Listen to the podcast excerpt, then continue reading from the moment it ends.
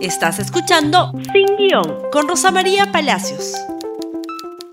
Muy buenos días y bienvenidos a Sin Guión. Terminamos la semana y ayer el Jurado Nacional de Elecciones ha dado dos importantes noticias y nos vamos a referir a ambas, pero vamos a empezar con la primera, que creo que es la más relevante. ¿Se acuerdan ustedes del cuento del fraude? ¿Se acuerdan de la cantidad de veces que me han insultado por decir que el fraude no existía? Bueno, ayer la Fiscalía notificó al procurador, que es el abogado del Jurado Nacional de Elecciones, dando cuenta de que había archivado finalmente todas las denuncias por las supuestas falsificaciones de firma de miembros de MES. Quiero poner aquí, en este punto, los tweets que eh, publicó sobre esta materia el Jurado Nacional de Elecciones.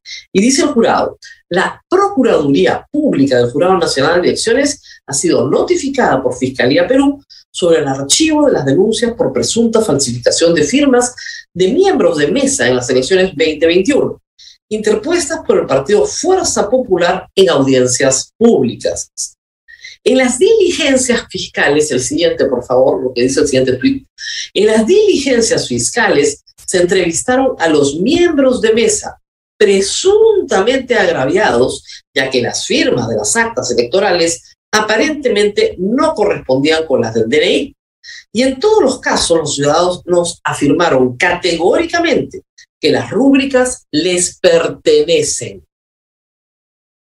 Realmente qué vergüenza, ¿no es cierto? Y vamos a contar la historia de nuevo.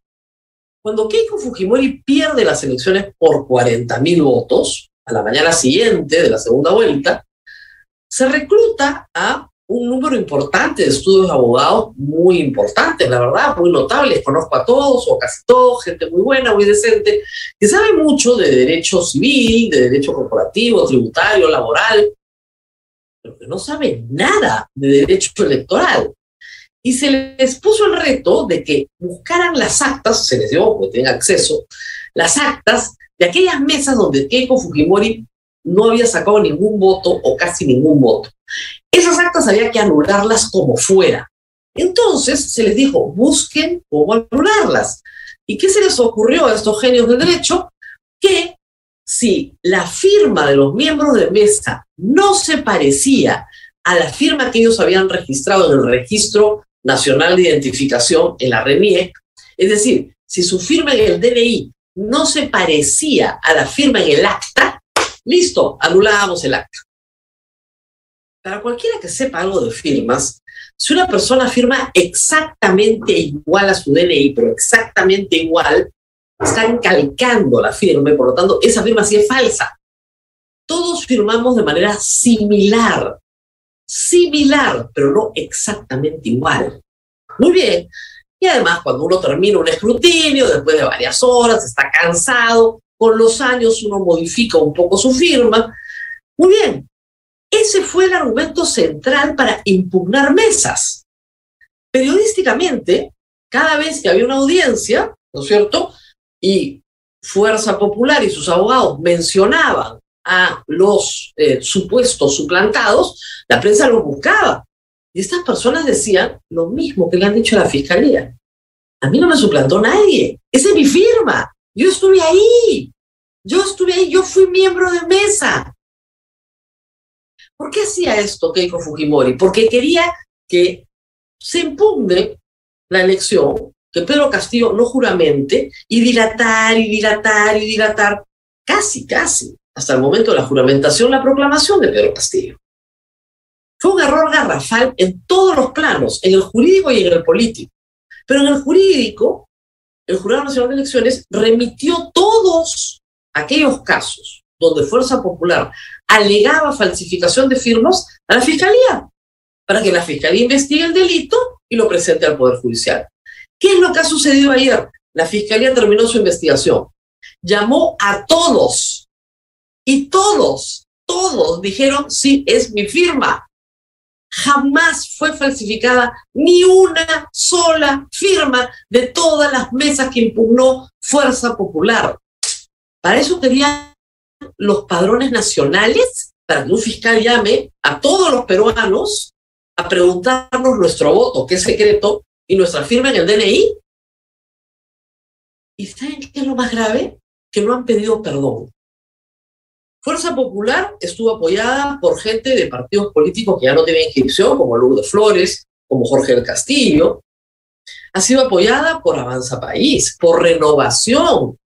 Ha sido apoyada también por APP, que no sean los locos, porque Daniel Córdoba y Gladys Chávez han sido animadores, ¿no es cierto? Ha sido Daniel Córdoba el que engañó y malinformó a Mario Vargas Llosa. Lo han malinformado engañado. ¿No van a pedir disculpas? Y los medios de comunicación también, por favor, no nos olvidemos del criptoanalista en Cuarto Poder, un programa que ha terminado desapareciendo por su falta de credibilidad después de ese papelonazo.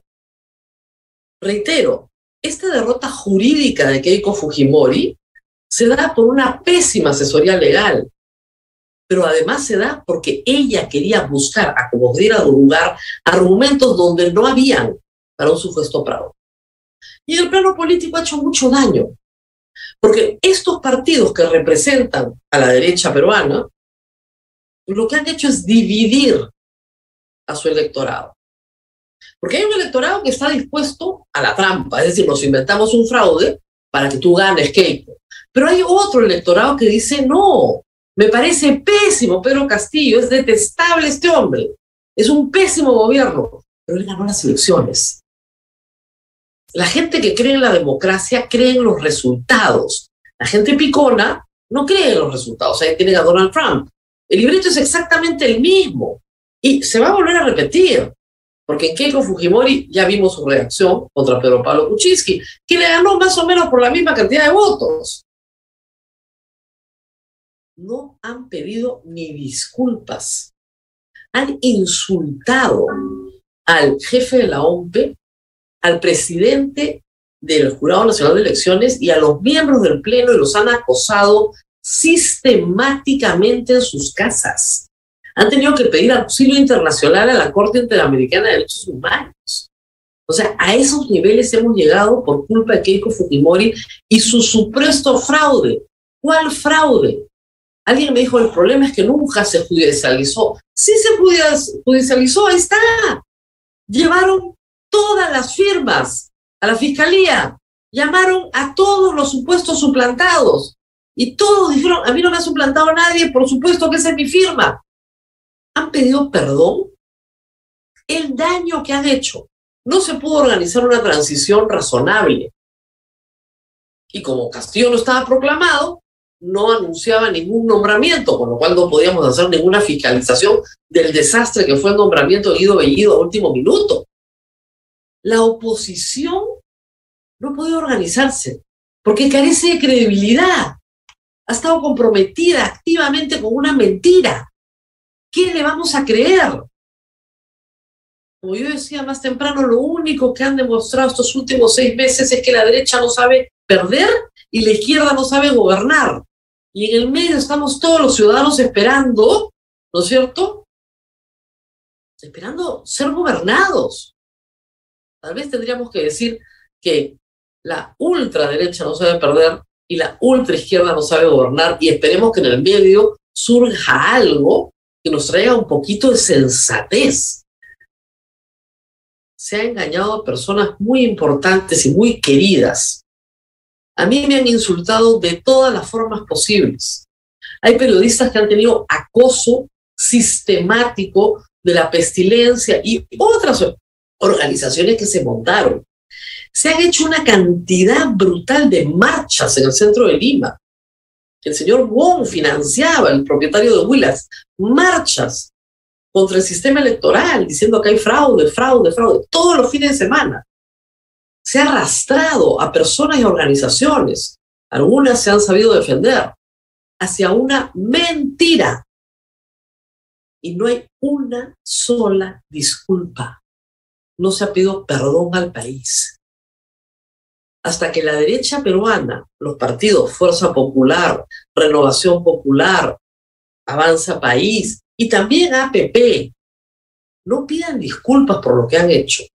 Esto va a quedar como, como una marca en todos los procesos electorales que vengan. Esto ha hecho mucho daño y va a seguir haciendo mucho daño si no se termina. Pero la pelota está en cancha de los que se equivocaron y tienen que aprender a pedir perdón. Donald Trump no pide perdón, nunca lo va a pedir, su ego no se lo permite. Veamos si comienzan a pedir perdón. ¿Saben cuándo pidió perdón Keiko Fujimori?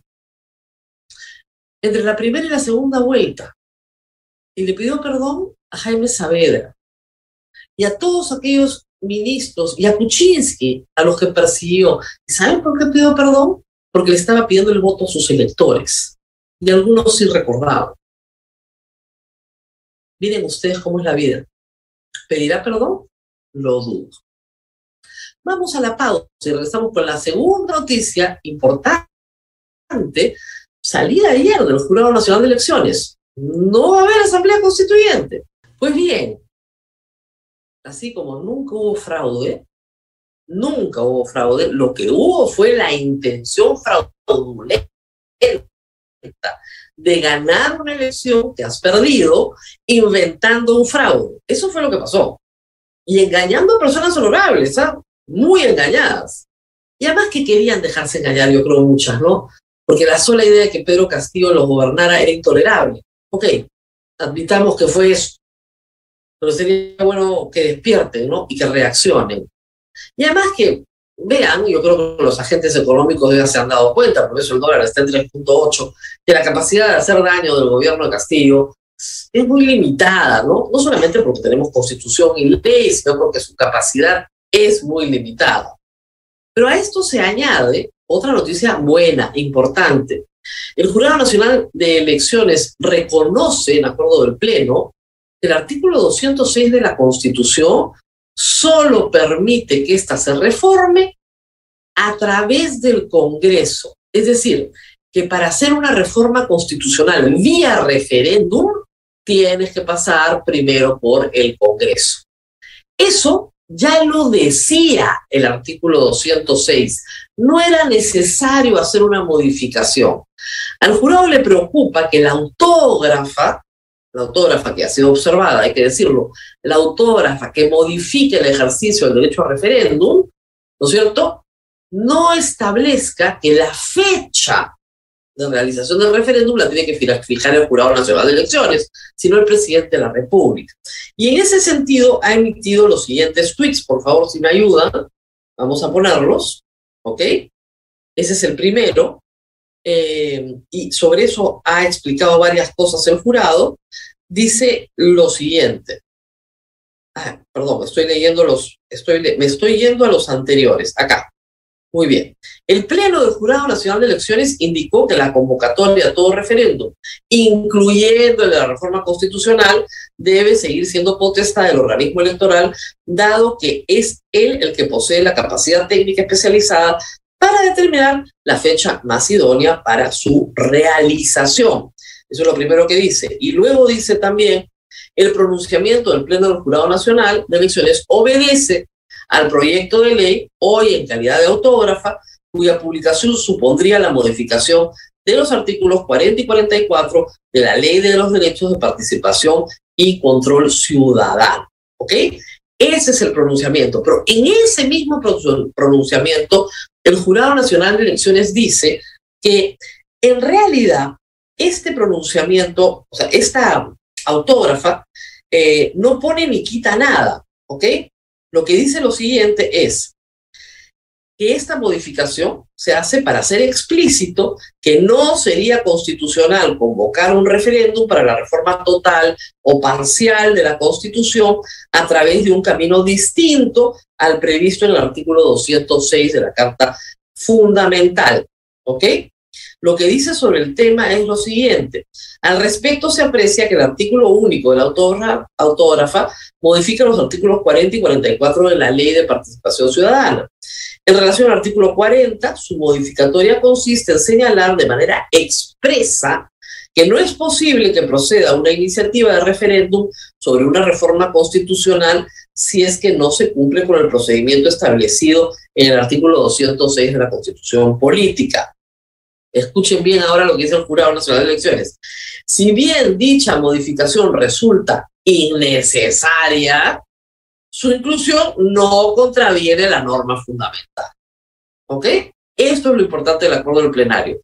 Esa modificación es innecesaria, ya lo sabemos. Ahora, la pregunta es por qué la OMPE le vendió a Bermejo, a Cerrón y a sus amigos un kit para recoger firmas para un referéndum si para un referéndum de reforma constitucional, ¿no es cierto?, necesitas pasar por el Congreso. Cosa que ya todos sabemos. Hay gente que seguía teniendo miedo, ¿no? Tú le enseñas la Constitución y dice, acá dice toda reforma, no se puede convocar una asamblea constituyente si es que el Congreso no modifica primero el artículo 206 con 66 votos y un referéndum o dos legislaturas de 87 votos. No, no, hay que sacar la ley de nuevo. Bueno, pues hay gente que necesita la reiterancia, ¿no? Porque es un poquito obsesiva. Pero lo que dice el Jurado Nacional de Elecciones es que es, que es innecesario. El Poder Ejecutivo, sigamos por favor, tenemos más tweets. Eh, tenemos eh, el documento que acabo de leer, está ahí. Va a estar ahí colgado en nuestro portal, en la República. Siguiente, por favor. Lo que tenemos es eh, la misma. Y lo que tenemos es este tuit de Martín Hidalgo que anoche advertía que el Poder Ejecutivo ha decidido, increíblemente, observar la autógrafa. Dice, Poder Ejecutivo observa la autógrafa de ley donde se establece que no es posible convocar un referéndum de reforma constitucional si el Congreso no lo aprueba primero. En realidad, el Poder Ejecutivo acá no tendría mucho que observar porque eso ya es lo que dice la Constitución. O sea, si usted quiere hacer un referéndum para aprobar una ley, ley no reforma constitucional, ley, no hay ningún problema. Recoge el 10% de las firmas del padrón nacional, es decir, dos millones y medio de firmas, ¿no es cierto? Y eso sí se puede someter a referéndum. Ley. Pero lo que no se puede someter a referéndum es la reforma total o parcial de la Constitución, si es que no se cumple el procedimiento establecido en el artículo 206 que dice que toda reforma tiene este proceso y no ningún otro proceso. Si a alguien no le ha quedado claro lo que dijimos desde el primer día, una asamblea constituyente no es posible en el Perú, porque no es un proceso predeterminado en la Constitución para su reforma. Y para modificar el artículo 206, para reformar el artículo de reforma de la Constitución, necesitas pasar por el mismo procedimiento, lo cual era obvio. Bueno, el Jurado Nacional de Elecciones se dijo ayer, es innecesario, pero lo que nos preocupa a nosotros es que en la modificatoria que ha hecho el Congreso le da la potestad de convocar a referéndum al presidente de la República, cuando en este caso particular el referéndum, que siempre es de carácter extraordinario, tiene que ser sometido en su fecha a lo que pueda determinar el Jurado Nacional de Elecciones acuerdo al calendario electoral. Esa es toda la preocupación. Pero ambas noticias han salido ayer del Jurado Nacional de Elecciones, lo cual creo que es importante. Primero, aquí nunca hubo un fraude. Segundo, aquí no va a haber una asamblea constituyente. Nos quedamos con el mismo capítulo económico de la Constitución y si quieren cambiarlo, necesitan 87 votos en el Congreso o 66 votos ir al referéndum. Me imagino que todos han recibido algo bueno en estas dos resoluciones, pero sobre todo los ciudadanos porque eso le da tranquilidad, quita incertidumbre a un buen sector de la población que me miraba con absoluta preocupación el hecho de que desde el partido de gobierno todo el tiempo nos hablaran de una asamblea constituyente que nunca se iba a realizar y de otro lado también da tranquilidad a todos los que tuvieron alguna duda sobre las supuestas suplantaciones que nunca se dieron. Dos buenas noticias que vienen finalmente del Jurado Nacional de Elecciones. Ahora, ¿Cómo afectará esto para adelante? Vamos a ver qué dice el Congreso sobre la observación de la autógrafa. Probablemente van a aprobar la norma por insistencia y se acaba la historia. No se quita el derecho a referéndum para ley. pero sí se establece que el derecho a referéndum para con reforma constitucional se tiene que hacer de la forma en la cual se establece en la propia Constitución. Finalmente, cinco, casi seis meses después de gobierno, Vladimir Cerrón, Guillermo Bermejo y sus amigos no han conseguido las firmas. No tienen dos millones y medio de firmas de personas que apoyen una, un referéndum para ir a una asamblea constituyente. No las tienen. Juntar esa cantidad de firmas es difícil. En estos tiempos es más difícil todavía. Así que nunca hubo un peligro real de una asamblea constituyente que se calmen todos. Muy bien, nos tenemos que ir, es viernes, todos se quieren ir temprano acá. Hasta aquí llegamos, compartan este programa en Facebook, Twitter, Instagram, por supuesto en YouTube. Nos vemos el día lunes. Hasta pronto. Chao, chao. Gracias por escuchar Sin Guión con Rosa María Palacios. Suscríbete para que disfrutes más contenidos.